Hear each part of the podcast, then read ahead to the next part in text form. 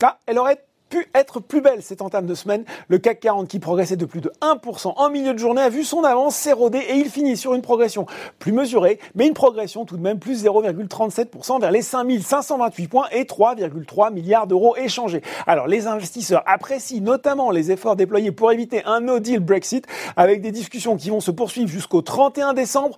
Autre motif de réconfort, le démarrage de la campagne de vaccination contre le Covid-19 aux États-Unis, de quoi offrir un rebond plus franc des indices américains Autant qu'on reparle, et oui, encore, encore, encore, d'un projet de soutien budgétaire de près de 1000 milliards de dollars qui serait en discussion. Résultat, à 17h45, le Dow Jones est à plus 0,4% vers les 30 157 points et le Nasdaq à plus 1,2% vers les 12 524 points. On continue hein, à surveiller Airbnb qui, après une entrée fracassante en bourse, subit aujourd'hui des prises de bénéfices, moins 8,7%.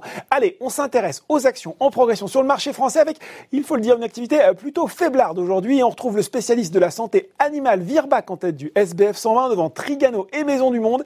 M6 est également bien orienté. Et puis, euh, ça allait bien hein, pour euh, les valeurs de l'auto, équipementier constructeur, avec Plastic Omnium, Valeo, Forcia, Renault et Peugeot, toutes dans le vert. Et puis, sur le CAC 40, les banques étaient à l'honneur avec un tir groupé aux avant-postes des hausses. BNP Paribas, Société Générale et Crédit Agricole. Et puis, enfin, Vivendi, qui s'apprécie de 0,4%. Le groupe français a annoncé être entré en négociation exclusive avec l'allemand Gruner Uniar pour acquérir 100% du groupe Prisma Media. Les modalités financières de l'opération n'ont pas été dévoilées. Du côté des baisses, les pétrolières se replient, CGG, Technip FMC, Total, alors que le prix du Brent s'est retourné à la baisse en cours de séance, le baril évoluant sous 49,70 Dans le rouge également, Worldline, Clépierre, Kering ou encore Téléperformance.